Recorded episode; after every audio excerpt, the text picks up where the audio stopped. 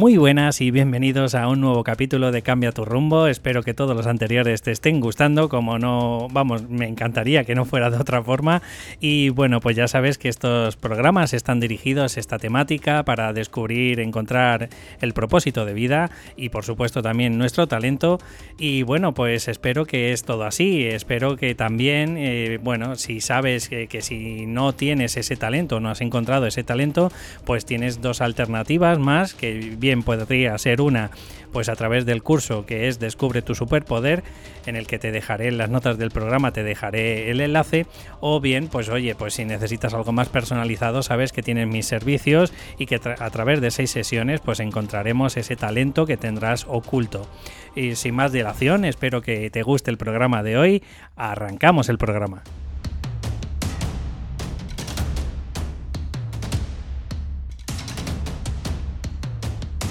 Ya estamos por aquí, muy buenas. Paulina, ¿qué tal? Hola, ¿qué tal? Muy bien. Pues nada, un programa más, te agradezco enormemente que estés por aquí y que, oye, pues me eches una manilla en, todo esto. Bueno, pues gracias por invitarme a tu programa. Bueno, ya ves, es de una habitación a otra.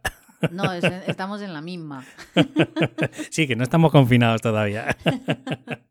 Bueno, eh, espero que te hayan gustado los programas anteriores. También quiero decirte que es verdad que no te doy un feedback suficiente, pero oye, nos están diciendo a la gente que les están gustando. Ah, pues me alegro mucho, entonces, me alegro. Así que bueno, pues no, no puede ser de otra forma que al final pues tenemos que seguir construyendo este, esta temática. Genial. Vale, eh, como siempre, al principio Paulina le cuesta arrancar. Yo soy de, de pocas palabras, sí, sí. pero muy concisas y, precisas. bueno, ¿qué has traído para hoy? Bueno, hoy, hoy quiero traer, eh, bueno, quiero traer para mí uno de los eh, psicoterapeutas más importantes, y no para mí el más importante, que es Albert Ellis.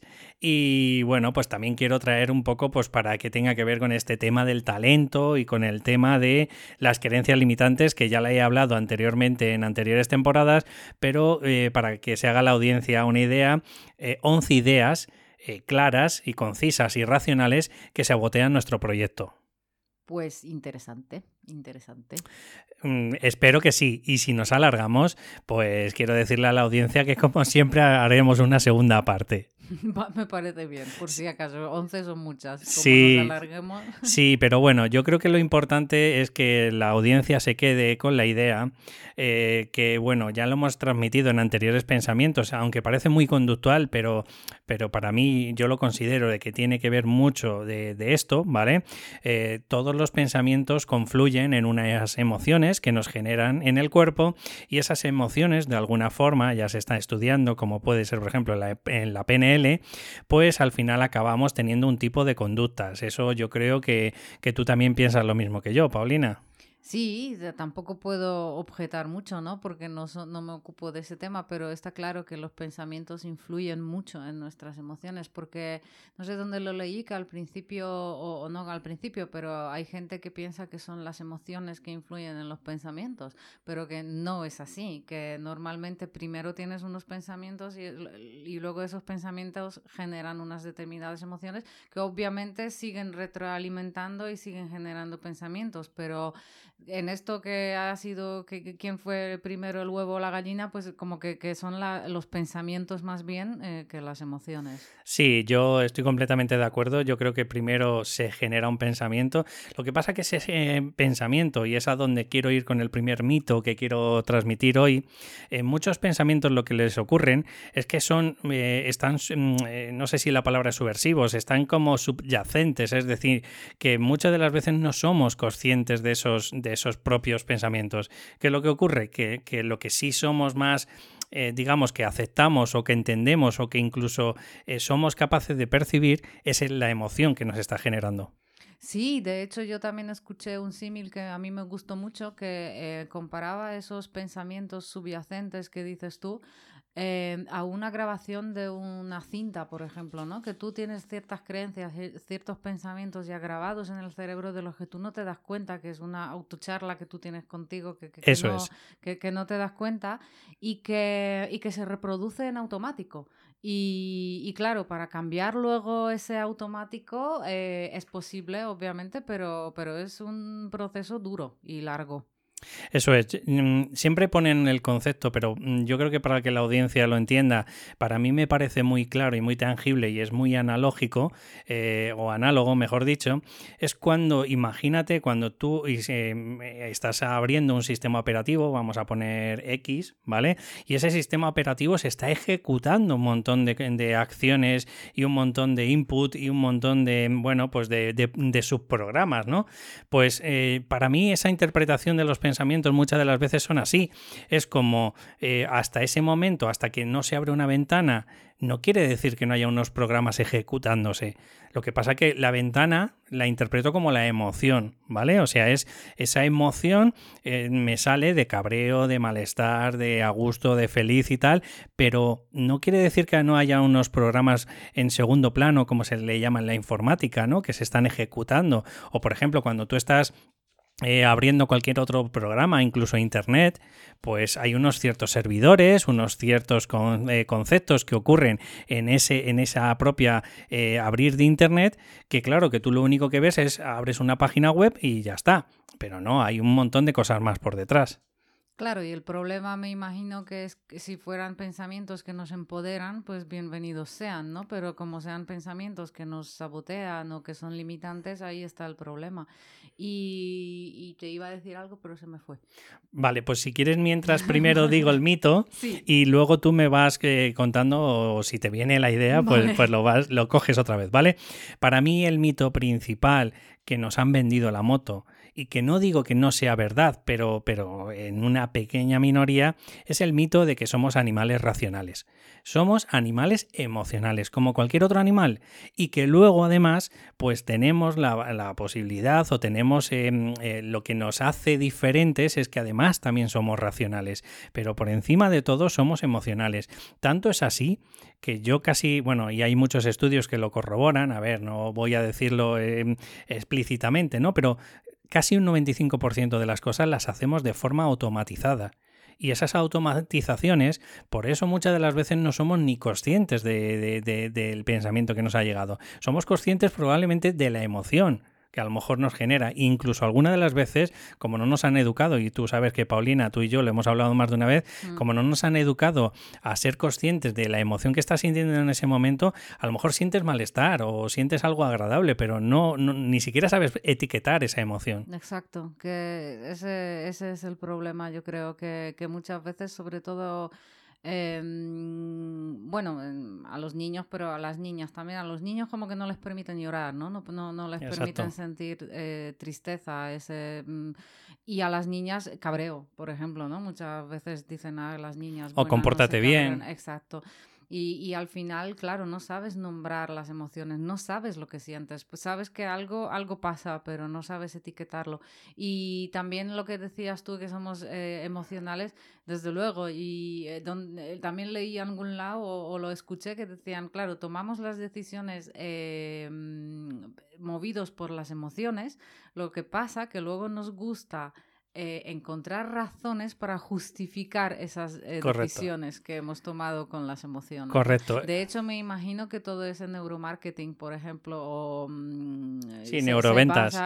Se también se basa en eso, ¿no? En Correcto. influir. Tú cuando compras algo, muchas veces piensas que es porque es súper racional, pero muchas veces son compras impulsivas. O el marketing subliminal, que durante años, eh, bueno, y de hecho yo creo que ahora está prohibido, de que te metían imágenes Mm, de nada, nanosegundos, que tú no llegabas a procesar, pero el subconsciente sí. Y entonces luego, ¿qué es lo que te ocurría? Que te apetecía pues ese refresco típico o esas palomitas o eso no sé qué. De hecho, en el cine, durante no sé qué época, los años 80 por ahí, te ponían escenas de, de miedo que te generaban más estrés y más miedo, porque claro, en esos microsegundos a lo mejor te habían puesto pues la, la imagen de un zombie o, ¿sabes? Bueno, hace, bueno, hace poco, no tampoco, pero hace un tiempo vimos un programa, no sé si te acuerdas, que también hablaban de juegos que juegan los niños y asociaban con chocolatinas o con ciertas marcas comerciales que parecía que no, pero, pero en, luego en el subconsciente mm, se quedaba esa información y los niños pedían unos productos muy concretos, ¿no? Sí, de hecho, incluso te acuerdas hace tiempo que estuvimos también viendo un documental, claro, yo no sé si eso estadísticamente es real o no, pero eh, la persona por el efecto placebo eh, le generaba un 30% más de curación o de, o de sintomatología, se la paliaba más, un 30%, siempre y cuando era una marca específica.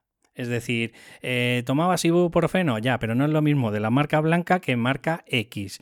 O tenías problemas de no sé qué, de gastrointestinales, pues no es lo mismo tomarte pues, eh, pues esa típica pastilla que de, protector, ¿vale? Y que con una marca X. Bueno, pues siempre había un 30% más de cura eh, cuando la persona pensaba que le habían dado la pastilla con una marca en general, en concreto, con esa marca. Dentro de todo eso, a mí lo que me parece bueno y alucinante y en lo que yo me, yo me fijaría, que entonces nuestros pensamientos, o sea, o nosotros a través de nuestros pensamientos o, emociones luego también asociadas a esos pensamientos, somos capaces de transformar nuestra realidad, ¿eh? Como dices tú, ese efecto placebo por algo surge. Y si surge, mm, dices, pues entonces sé hacerlo, ¿no? O, aunque sea inconsciente, pero lo creas, ¿no? por eso es interesante, es interesante. Por eso, yo soy, no soy un psicólogo ultranza y yo considero de que hay muchas eh, de estas ciencias o pseudociencias que se le llaman ahora, que se les catalogan con esa etiqueta de que como no está demostrado científicamente, pero aunque sea con el efecto placebo, sí hay una, un cambio significativo en la persona, no te estoy hablando de en ciencia, te estoy hablando de a nivel subjetivo. Es decir, que la propia persona me dice, oye, pues yo me he hecho eh, acupuntura, me he hecho reiki, me he hecho no sé qué, y yo me siento diferente. ¿Qué más da? Sí, bienvenido sea. Exacto, hombre. si te funciona, otra cosa que, otra cosa, te produjera daño. Otra cosa es que solo y exclusivamente utilizaras ese tipo de, de, bueno, pues de, ciencia, ¿no? nunca al médico, ¿no? Pero claro, pues es que si es un apoyo, bienvenido sea. O sea.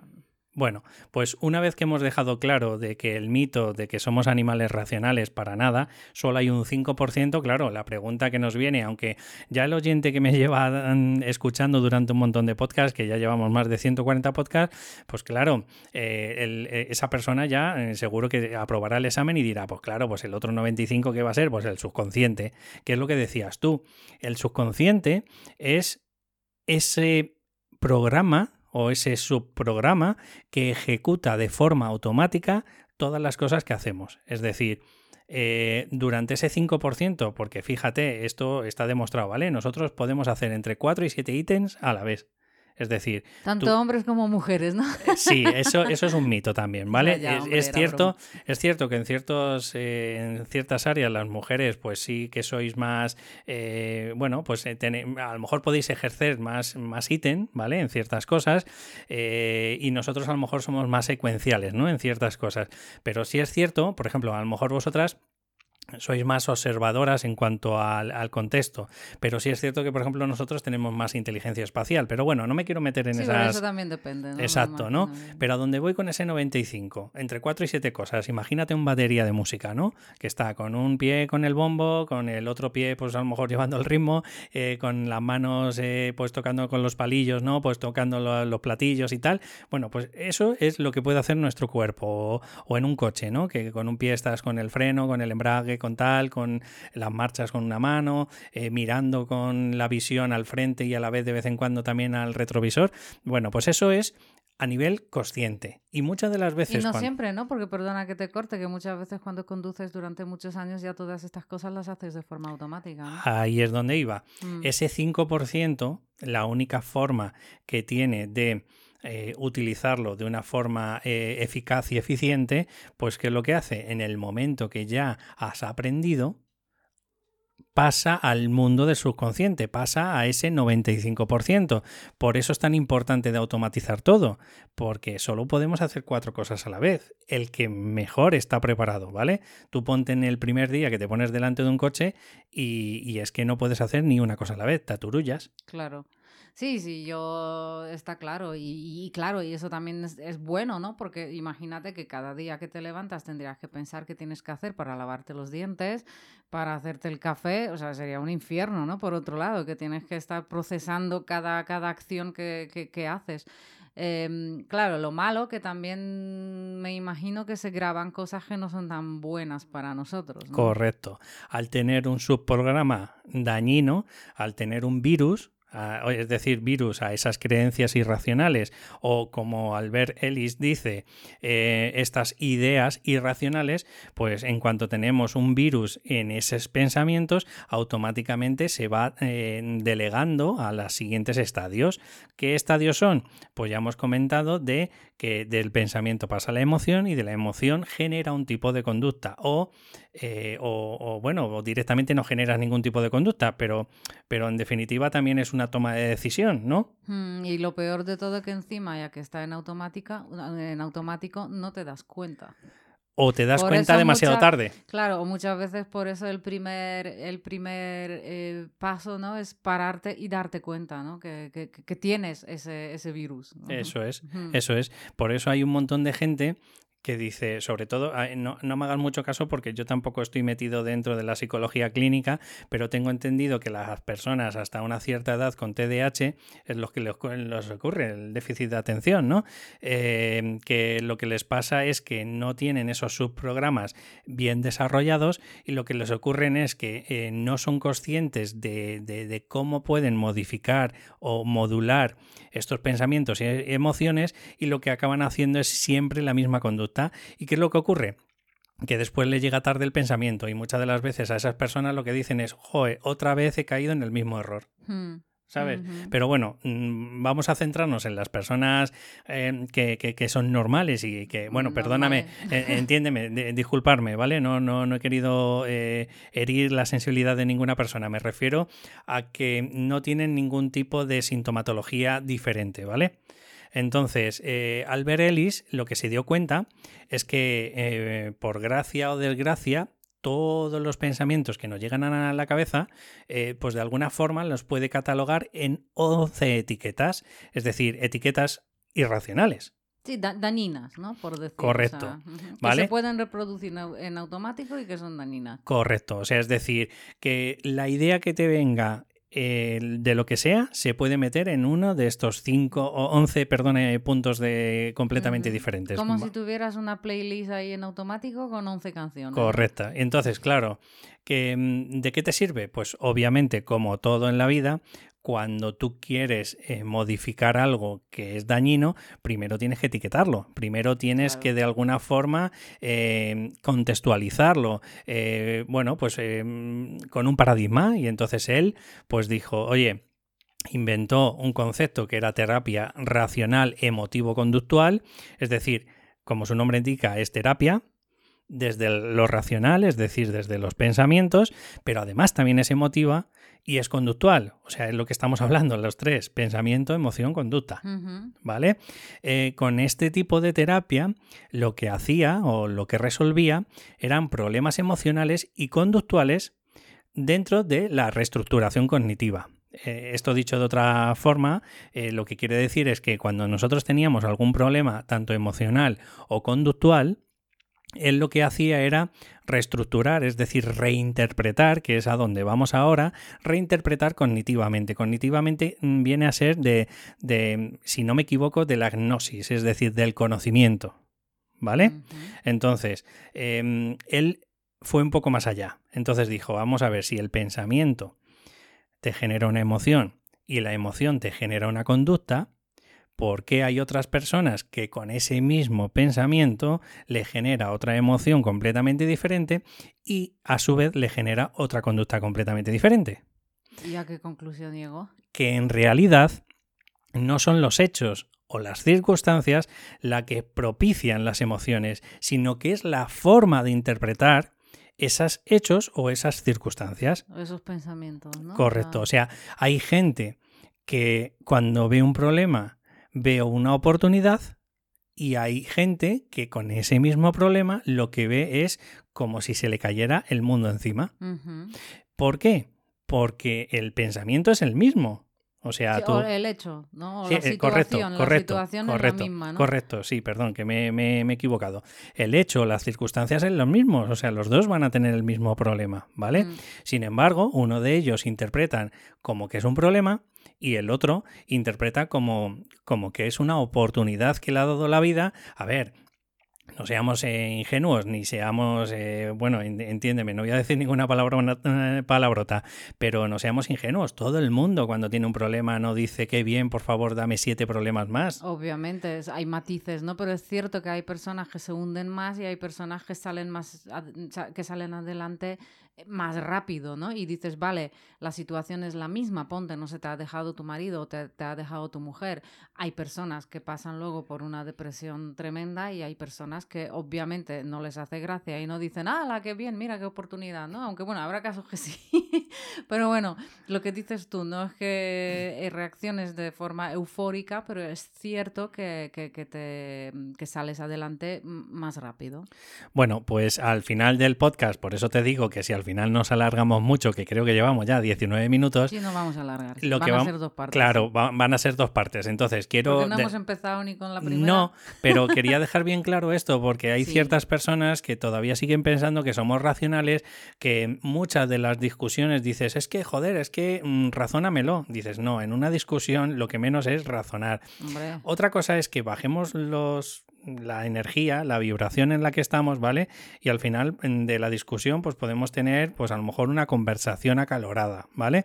Y aún así, en una conversación acalorada, probablemente te van a seguir pudiendo las emociones. Mm. Entonces, muchas de las veces lo que hay que es bajar el tono emocional y a partir de ahí ya sí que podemos utilizar esa, esa perdón, esos pensamientos o esos raciocinio, porque si no lo que hay, y lo hemos comentado más de una vez, es ese secuestro emocional, ese secuestro de la amígdala que en el momento que secuestra ya bloquea directamente el pensamiento, ya se acabó. Es cuando lo típico que dices, déjame en paz, eh, esto es así, no voy a cambiar, o pensamientos típicos que se suelen tener en una discusión bastante acalorada. Sí, o en la primera fase esa de enamoramiento, ¿no? Dices racional, no, por eso muchas veces... Em, eh, pasa que alguien dice, joder, es que cómo no lo veía, ¿no? O, los demás me decían y, yo no lo veía, o lo que sea, pues por eso mismo, ¿no? Porque no, no, tienes el, esa, e, esa distancia, esa... Mm, eh, bueno, la razón, ¿no? ¿no? No entra en juego, sino que es totalmente emocional. Sí, es, es todo pasión. En ese mm. caso, sí es verdad que a lo mejor pueden ser unas emociones bastante positivas porque es pasional, sí, claro, que no es frenético, claro. también, o el juego, ¿no? O cuando, sí, la ludopatía te refieres. Por ejemplo, mm. claro, eso me imagino que también tiene que ver todo el rato con emociones. Obviamente buscas las positivas, ¿no? Exacto. Bueno, pues empezamos, mm, yo creo que por lo menos cinco hoy vamos a hablar y ya el próximo día, ya que hemos eh, explicado toda esta teoría, si te parece bien, Paulina, pues hablamos ya las otras seis. Perfecto. Vale, pues la primera eh, idea irracional, eh, pero quiero que os, contextualicéis, ¿vale? En el que a lo mejor hay algunas ciertas frases que dices, que me estás contando, yo no lo diría de esta forma, pero bueno, eh, Albert Ellis nació en el 55 y bueno, y creo que esta terapia es de los 70, 80, ¿vale? Entonces, quiero que la gente se haga una idea de que a lo mejor esas frases, y además eh, americano, entonces muchas de las veces el cómo se interpreta y cómo se traducen estas frases, pues pueden parecer fuera de, contexto, ¿vale? O fuera de...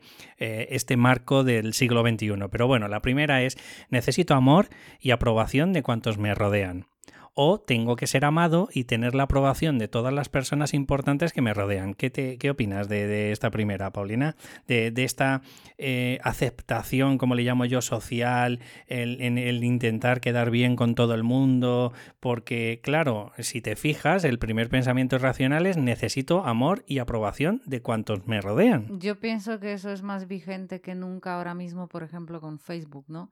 Que buscamos esos likes o hay gente que Correcto. o sea que como que como alguien no me dé un like es como no, no gusta no y muchas veces em, o lo que le pasa a los adolescentes no sí que la vida gira alrededor de eso. Es a mí yo lo interpreto como como esa creencia no de necesito caer bien a todo el mundo. Y, y, sí vamos esto sigue. Y, y, muchas veces lo tenemos si no no nos paramos lo que decíamos antes y no nos damos cuenta de que tenemos esa creencia metida intentamos complacer a todo el mundo y, y eso agota, claro, porque es imposible. ¿Qué me dices de las personas sumisas y que no son ejemplo, asertivas? Por ejemplo, por ejemplo. De, es que me van, es que no sé decir que no, porque en realidad no es que no sepan decir que no. En realidad es que ellos interpretan subjetivamente que el decir a una, a una persona no ocasiona que le va a cerrar la puerta de amistad, la puerta de pareja, que bueno, pues que de alguna forma no van a tener esa sincronía o, o, bueno, pues esa, como hemos dicho, esa aprobación de la otra persona. Claro. Sí, to- to- o sea, es que sí.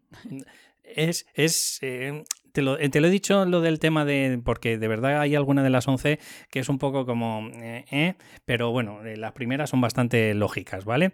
La segunda es, para ser valioso, fíjate que aquí es cuando ya nos centramos en el talento y en el propósito y demás, ¿vale? Debo conseguir todo lo que me propongo. Es decir, lo de perfecto y a la primera, ¿te va sonando? Ujú, ujú. O si soy una persona valiosa, tengo que ser siempre competente, suficiente y capaz para conseguir todo lo que me propongo. Sí, muy peligrosa es así, porque es lo que dices tú, lleva al perfeccionismo. eh, La inacción. y la inacción por análisis, obviamente. Y, y encima, mm, yo pienso que, que lo malo también ahí viene de que, claro, dices, eh, para ser valioso debo conseguir todo lo que me propongo, ¿no? Entonces no admite ningún error. Y como cometas un error, encima dices, no soy valioso, ¿no? Como que no valgo un pepino. O sea, Y es como que eso se retroalimenta. como blanco y negro, ¿no? O Mm, sea, o soy valioso porque me eh, lo consigo o no valgo nada porque no lo he conseguido. Dice, ¿y Sí. dónde están las matices, no? ¿Dónde está lo gris? Que Pero imagínate si encima la sumas a la anterior. No, es decir, claro, No soy valioso porque no lo hago todo competente a la primera, bla, bla, bla. Y encima, si le digo que no a la otra persona, automáticamente pierdo pues toda la credibilidad y, pre- y pierdo todo su amor y aprobación. O peor, eh, no- soy valioso cuando, o valiosa cuando, eh, o cuando siempre soy competente y capaz, y pienso que no soy competente o capaz porque alguien me ha dicho que no lo soy, con lo cual no, no, no, no contento a todo el mundo, ¿no? O sea, vamos. Y ya- ahí viene, que también no había caído en eso hasta que me lo has dicho tú, los haters. Claro, claro, que es gente que al final se entretiene por criticarte por criticar. Y destruyendo y, y... destruyendo y encima, claro, eh, tú piensas que no eres competente o no eres capaz porque alguien te dice que no lo eres, ¿no? Y, y porque piensas que tienes que gustar a todos. Y siempre dicen ese ejemplo, no eres una croqueta, ¿no? Porque gustan a todos. A nosotros no nos gustan demasiado las croquetas, con lo cual hasta, la, hasta el dicho no gusta, no, no es verdadero para todos. ¿no? Sí, pero Paulina, fíjate lo dañino que pueden ser solo estas dos creencias Sí, ¿eh? o ideas. Mucho. Porque estamos hablando de que, claro, si la persona la tiene interiorizada, tiene este subprograma completamente tan dañino como si no hago las cosas a la primera, eh, no soy competente y suficiente y capaz, y además, si me llega alguien, como nos ha pasado cuando padecemos este síndrome del impostor, ¿no? Mm. que hay de pronto una crítica que es negativa, eh, claro, como no tenemos la aprobación de ese público o esa comunidad, que a lo mejor estamos buscando un emprendedor, ¿no? El, el ir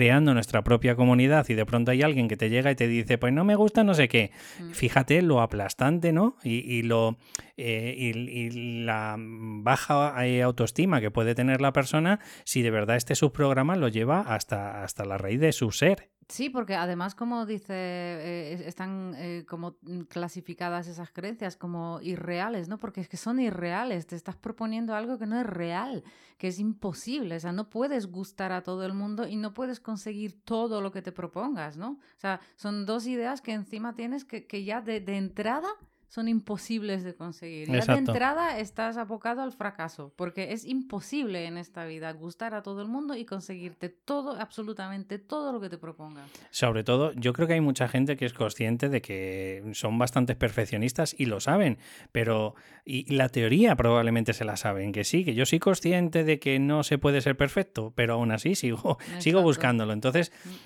por eso yo también una, de las veces, y espero que nadie me juzgue ni me critique por esto, pero por eso muchas de las veces yo al final me desligué de- del deporte, ¿no? Porque para mí el deporte tiene unos valores muy buenos y muy sanos, pero ¿en dónde está esa línea roja entre sanos y competición eh, al extremo, a ultranza, y por encima de todo tengo que conseguir mis objetivos? Hmm.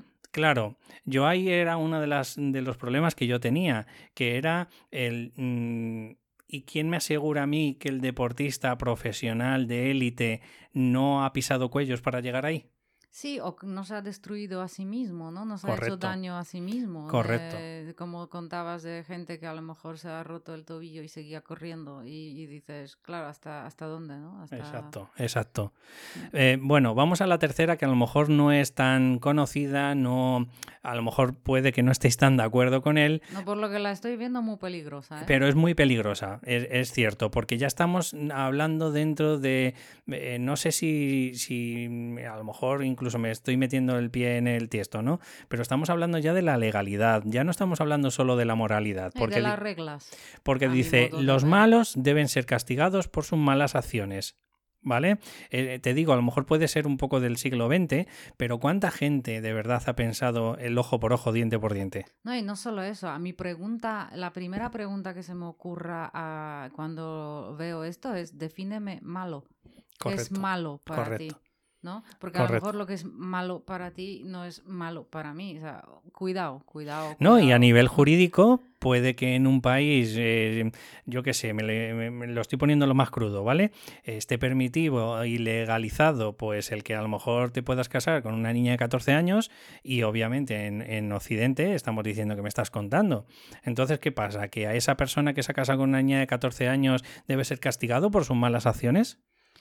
Y, yo iría más allá, ¿no? Es como... Eh, y ese castigo, ¿no? Ese, ese también concepto de castigo, que como que deben ser castigados por sus malas acciones, ¿no? Es como, a lo mejor no venganza, pero... Yo creo que sí, es un poco... puede ser un poco eso, ¿no? Y no te conviertes, el castigador no se convierte también al revés, a, la, vez también de alguna forma...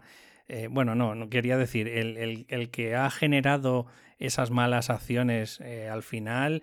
No sé cómo expresarlo, ¿vale? Pero lo que quiero dar a entender es que ¿quién es peor al final, el castigador o el castigado? Que, también ha generado malas acciones. Y aparte, primero te digo, definamos malas, ¿no? Acciones y los malos, ¿no? Eso, eso quiénes son los malos y cuáles son las malas acciones. Es que falta contexto. Eso es lo malo. Eso, eso dices, vale, eh, cuando una acción se... Robar, ¿no? Dices, robar, dices es malo, ¿no? Vale, es malo. Pero yo qué sé, si, si alguien tiene hambre y roba una barra de pan, ¿no? Y para dársela a sus hijos, o, dices, vale, claro que robar es malo, pero a lo mejor en ese contexto, no lo sé, no le quedaba otra hmm. alternativa, ¿no? O no, no sé, o sea, obviamente ya se han escrito muchas obras sobre eso, ¿no? Pero es que lleva como a, es mm, eso es peligroso porque, porque es como muy blanco y negro, ¿no? Y, quién define qué es malo y quiénes son los malos? No, eso, eso, es lo peligroso. Y que, exacto, y que al final las malas acciones eh, puede ser hasta que me miren mal. Bueno, tú te conviertes luego en como el justiciero, ¿no? Exacto. eso es, eso es. Eh, o, como se ve mucho, y otra vez, emociones, ¿no? emociones, porque vemos algo que nos parece atroz, las emociones nos Abominable. Sí, y, y, las emociones nos secuestran y al final nos queremos convertir en justicieros, ¿no? Y, no es el papel que, deberíamos hacer, desde luego. Vuelvo a decir, no es un programa, no es un podcast eh, de, jurídico ni nada por el estilo. Seguro que habrá algún oyente que, que nos puede corroborar esto. Nos estamos metiendo en las creencias irracionales, ¿vale? En tener esa dicotomía, como dice Paulina, de lo malo y lo bueno. Y lo que yo digo es lo bueno y lo contrario es lo malo. Cuidado con esto, ¿vale? Sí, y encima como yo lo que yo considero malo y los malos eh, pues hacen malas acciones a mi modo de ver, pues deben y siempre, ser castigados. Y siempre. Exacto, pues que yo los castigo, ¿no? Y, uh, peligrosísimo. Vale, por eso te digo. Vale, vamos a la cuarta.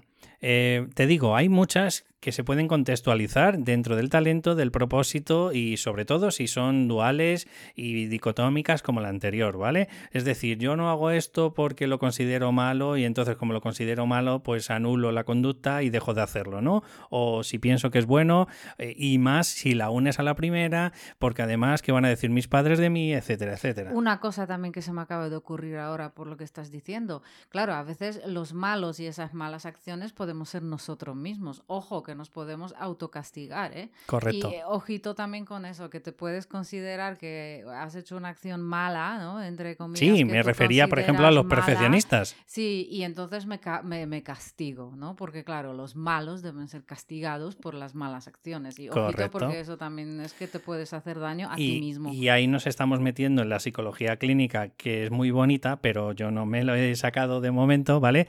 Las autolesiones. Aparte.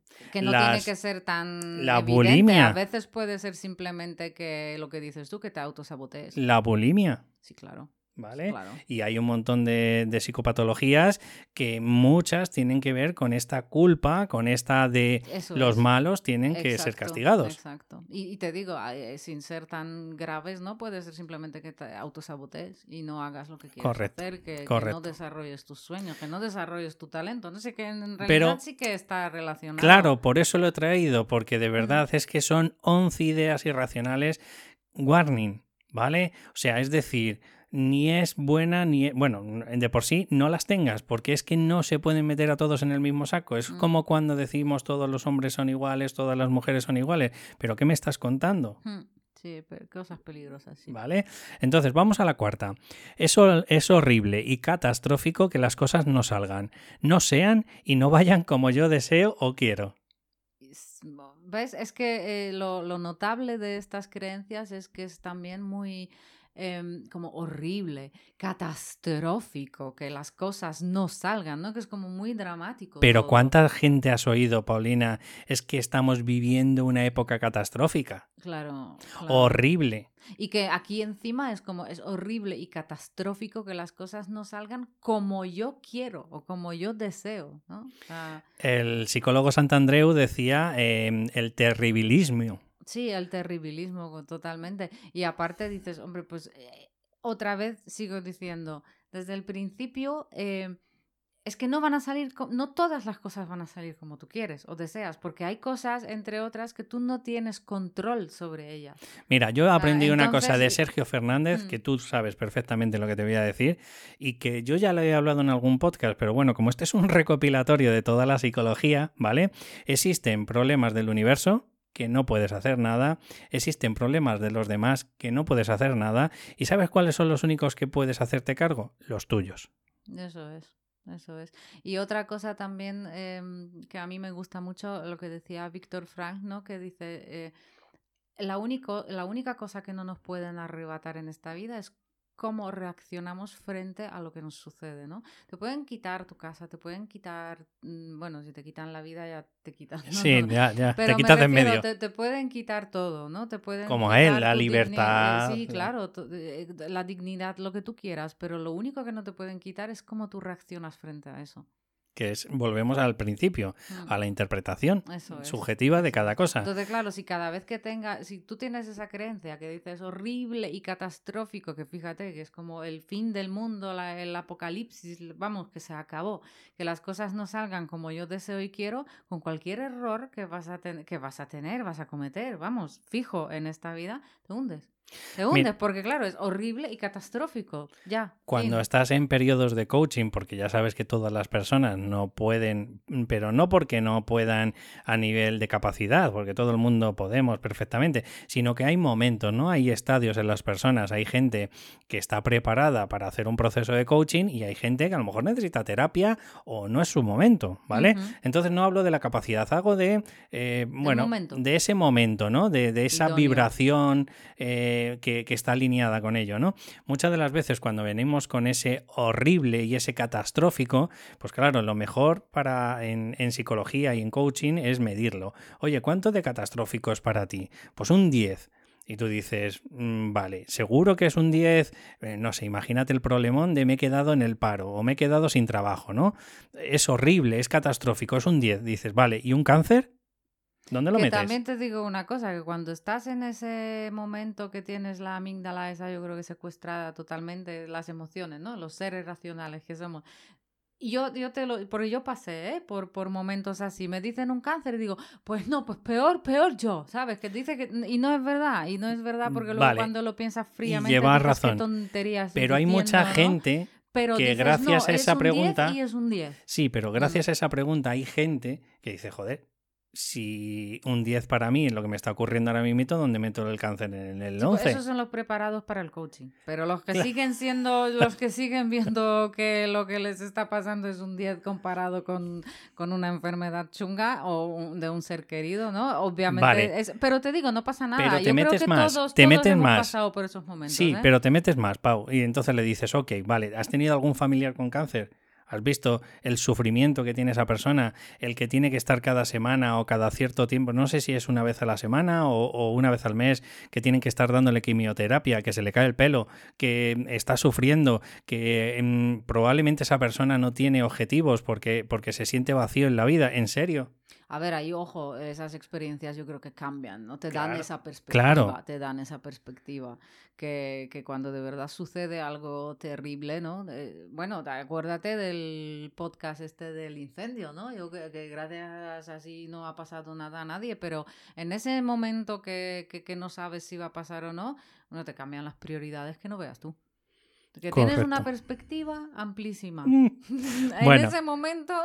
Bueno, esto eh, es constructivo todo este podcast, ¿vale? Y, y quiero que os quedáis con este perfil. Es decir, ¿somos críticos? Lo somos. Eh, ¿Por qué somos críticos? Bueno, pues porque de alguna forma tenemos que hacer despertar a la gente, ¿no? Pero yo tampoco lo veo como crítico, simplemente es como obsérvate, ¿no? Exacto, O escucha exacto. esa autocharla que tienes. Cada vez que te paras o no haces algo o piensas que el mundo se está hundiendo, oye, pues a lo mejor digas, eh, oye, ¿y, qué pasa, no? ¿Qué pasa aquí? Párate, párate en esos momentos, a lo mejor eso te ayudará, ¿no? Dices, oye, me estoy diciendo alguna de estas cosas que, a ver, que obviamente no te va a salir a la primera, ¿no? Cuando estás ahí en pleno hundimiento, que el mundo es una caca de vaca, pues no, a lo mejor no te sale, pero a lo mejor un día después dices, oye, ayer que me sentía tan mal, ¿qué me estaba diciendo, no?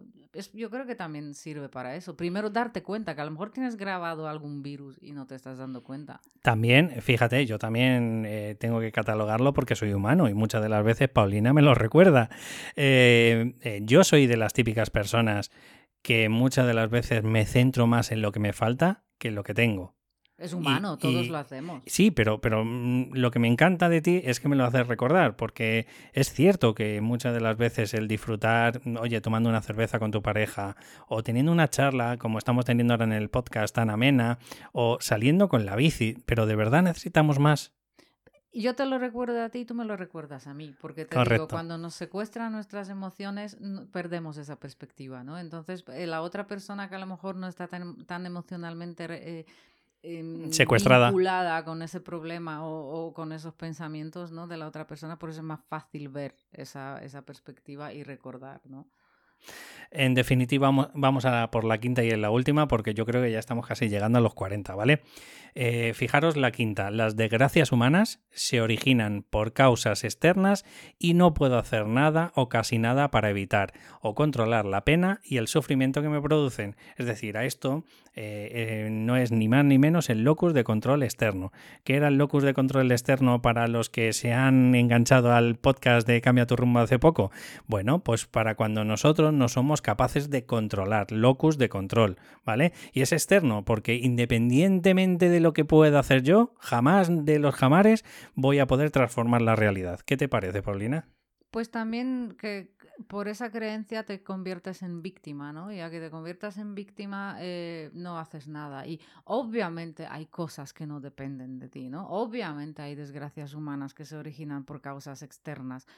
Obviamente, y, y hay cosas que, que, que, que puede, que, que no puedes hacer nada para evitar. Tú no puedes evitar eh, que tengas, yo que sé, un accidente de avión, ¿no? O una crisis. o una no puedes, pero es lo que obviamente no son todas las desgracias humanas, ¿no? Primero, que se originan. Y segundo, lo que yo, lo que yo decía antes, vale, tú no puedes controlar eh, que se produzca, pero sí puedes controlar cómo respondes a ello. Correcto.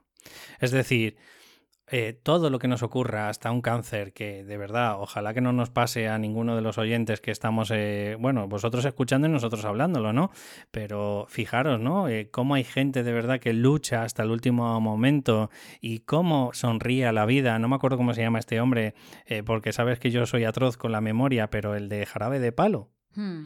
que hasta el último momento, joder, es que casi le hacía un brindis al sol. Y decía que para él cada minuto de vida que tenía todavía era, era como no sé, como una delicia, era como una nueva vida. Y sin embargo hay un montón de gente que esa misma realidad en el minuto uno que le dicen que tienen un cáncer, se hunden y se dejan morir. También esa creencia que decía lo, horrible y catastrófico que me pasa, que no, no, sale como yo quiera, ¿no? Eh, para mí un ejemplo es mi madre. Mi madre, bueno, tiene cáncer controlado, pero lo tiene, pero... Pero tres veces, las... no cuatro. Eh, bueno, ha tenido cuatro operaciones ya, pero ella es como, tengo dos opciones, ¿no? A ver, obviamente tiene sus momentos, ¿no? No es que también esté eufórica todo el rato, pero en general su, su actitud es o me puedo hundir y eso no va a cambiar el hecho de que, bueno, pues que tengo esa enfermedad, o puedo, em, bueno, enfrentarme a esto, ¿no? Y, controlar cómo, lo, interpreto. Y, mi madre, bueno, medita, mi madre monta en bici, o sea... Fíjate, ha habido más un cambio trascendental en tu madre y de desarrollo personal, no lo sé si gracias al cáncer en general yo creo que ya tenía semilla ya de estas cosas, ¿no? Sí, pero, pero ha florecido. en su vida ha sido una persona positiva y optimista, ¿no? En, general, entonces también eso influye. Pero, pero es eso, que es que en esa creencia dice, las desgracias humanas se originan por causas externas, ¿no? Dices, vale, aquí estamos de acuerdo, no todas, a veces no son por causas externas, a veces las originas tú, pero bueno, vale. Dice, y, y no puedo hacer nada o casi nada para evitar, dices, vale, hasta aquí te lo puedo comprar. Pu puede que no puedas hacer nada o casi nada para evitar las cosas. Pero en la segunda parte ya no te la compro, que pone o controlar la pena y el sufrimiento que me producen. No, perdona, eso sí que lo puedes controlar. Primero, puedes aprender a controlar. Primero las emociones no se controlan, se vivencian. Sí, pero pues, las emociones, como decíamos antes, los provocan unos pensamientos. Sí que puedes cambiar esos pensamientos. Sí, vale, en ese tipo sí puedes controlarlo. Pero es que es mejor vivenciarlas. Es decir, si tienes una pena, a lo mejor es porque lo necesitas. Exacto. O, el, periodo de duelo, ¿no? Otra cosa es que tú te permitas un cierto tiempo y digas, pues mira, mm, necesito, por ejemplo, ese, ese tiempo de duelo, incluso me ha dejado la pareja, ¿no? Mm. Vale, pues a lo mejor necesitas tres, cuatro, cinco meses, no sé, y no constantemente, obviamente, ¿no? Porque también tendrás otras emociones. Lo importante es ese control, ese autocontrol, como dice Paulina, de, oye, pues ha llegado el momento de cambiar el chip. Sí, lo que es importante lo que dices tú, también hay que vivirlo, ¿no? Porque a veces reaccionar en plan, ah, bueno, no pasa nada, estoy bien, a veces no te dejas sentir lo que realmente sientes, ¿no? A veces también es un disfraz y una máscara y no se trata de eso, no se trata de decir, ay, se me ha quemado la casa, eh, qué guay, no pasa nada, ¿no? Tampoco es natural, ¿no? no cuántas veces, ¿Cuántas veces has oído a esas personas de si ves a una persona que constantemente está sonriendo, es que en realidad está llorando por dentro? Claro, también pasa, ¿no? Entonces, claro, cuando necesitas, necesites sentir tristeza, la sientes. Cuando necesites sentir rabia, la, sientes. Pero no te compro eso de que las desgracias humanas eh, son solo por causas ajenas y que no puedes hacer nada para controlar lo que tú sientes. No, se puede aprender a, a controlarlo. De hecho, el mejor ejemplo es lo que decías tú. Hay personas que les pasa más o menos lo mismo en la vida, obviamente no al 100% porque las circunstancias cada uno tiene las suyas, pero no reaccionan de la misma manera. No. Por algo es. A ver, que todos somos humanos. Si yo te vuelvo a decir, si lo importante es ser consciente, de decir, oye, no estamos hablando aquí de, mm, de, ¿cómo decirlo?, de normalidad, ¿vale? De eres una persona normal o eres una persona, eh, pues alguna patología. No, no estamos hablando de eso. Estamos hablando de una persona hasta qué punto, pues de alguna forma tiene esos pensamientos que son irracionales o que no les ayudan en, en su entorno, ¿vale? Que, como te dije antes la palabra que no me, no me sale siempre. ¿Se adapta? Eh, que no son adaptativos, correcto. ¿Vale? Nos estamos centrando simplemente en el que esos pensamientos te llevan a una conducta que no es adaptativa, porque a lo mejor eh, me lo pongo, ¿no? Eh, estás triste, eh, te ha dejado tu pareja hace tres meses o, hace tres meses estás en el paro y claro, ¿qué ocurre? Que la pena es necesaria, pero de alguna forma, fíjate, esa conducta también está retroalimentándolo, porque si tienes pena, probablemente estés en casa y no estés echando currículum. Y una cosa es sentir pena o tristeza y, bueno, pues simplemente pasar por estas emociones que también son necesarias. Y otra cosa es convertirte en una marioneta, en una víctima y decir, es que yo no puedo hacer nada. Eso es lo, peligroso de esa creencia, ¿no? No es que te sientas hundido o que sientas tristeza o que, o que digas, no, es que la vida es una mierda, ¿no? En un determinado momento, sino que pienses que hagas lo que hagas, no puedes hacer nada. Porque eso es, mm, es completamente ceder tu, poder a, no sé, al destino. ¿no? Mm, es buenísimo lo que estás diciendo y, voy a decir un, un, apunte más y ya vamos a terminar el podcast aquí, ¿vale? Cuidado con las personas que tenéis asociado el concepto de valioso o no valioso por el hecho de tener trabajo o no tenerlo, que esto va muy asociado a la energía masculina, es decir, em, yo tengo que traer el pan a mi casa y si no tengo trabajo no soy valioso, no valgo nada. ¿Qué estamos hablando? Por el hecho de ser humano y de ser, tú ya vales. Y mucho. Exacto, por el hecho de existir. Correcto. Tú has tenido esta oportunidad, la vida te ha brindado esta oportunidad, eh, eres un ser especial. No me vendas la moto de que no eres valioso porque ahora mismo no tienes trabajo o, cualquier eh, barbaridad que se nos ocurra en la cabeza, ¿vale? Vamos a empezar a desmitificar todas estas creencias irracionales o como Albert Ellis está llamando, pues estas eh, ideas irracionales, ¿no? esto sí que es una creencia y de verdad quiero que empecéis a desmontarla porque la persona es tan valiosa en el momento que tiene un pensamiento, en el momento que tiene un sueño, en el momento que se levanta por la mañana con una ilusión, con una motivación y otra o cosa sin ella, ¿no? o, sin ella, eh, correcto. O otra cosa es luego, eh, bueno, pues los efectos o, bueno, las conclusiones o las conductas que al final luego consigas. Y también ahí viene la otra creencia, ¿no? Si tú ahora mismo estás sin trabajo y piensas, es que claro, es, obviamente puede ser por, por el COVID, ¿no? Por eh, una, una circunstancia completamente externa y que no puedes hacer nada para evitarla. Pero como empiezas a pensar que no puedes hacer nada, porque es que es así y ya está. Ahí es eso que te conviertes, eh, conviertes en víctima y efectivamente no vas a hacer nada. Que puedes intentar hacer algo, pensar para conseguir el trabajo, para a lo mejor crear tú alguno, no lo sé que lo consigas, no lo sé, pero no, obviamente no, no lo sé, puede que sí, puede que no. Yo, yo no digo que solo con cambiar de chip ya la vida te va a sonreír, pero por lo menos no te quedas parado físicamente, ¿no? En el sentido de, decir, no hago nada por, mm. exacto, porque es que la vida es así y no se puede hacer nada y ahora me siento y me muero, ¿no? Como los gatos cuando se ponen malos, me dejo morir. Bueno, chicos, creo que nos hemos alargado en esta primera parte. Espero de verdad que todo el contenido desde el corazón, os lo decimos, os haya gustado. No sé si te ha quedado algún aporte o alguna idea más, Pau, antes de cortar el programa. No, yo ya no digo más porque llevamos un montón.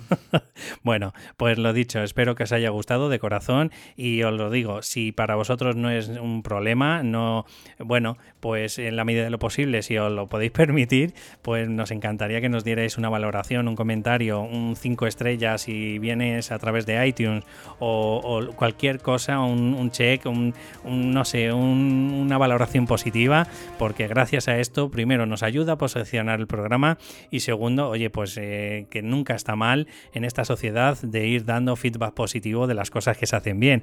Así que, como siempre digo, un abrazo y nos escuchamos en el próximo programa. Hasta luego.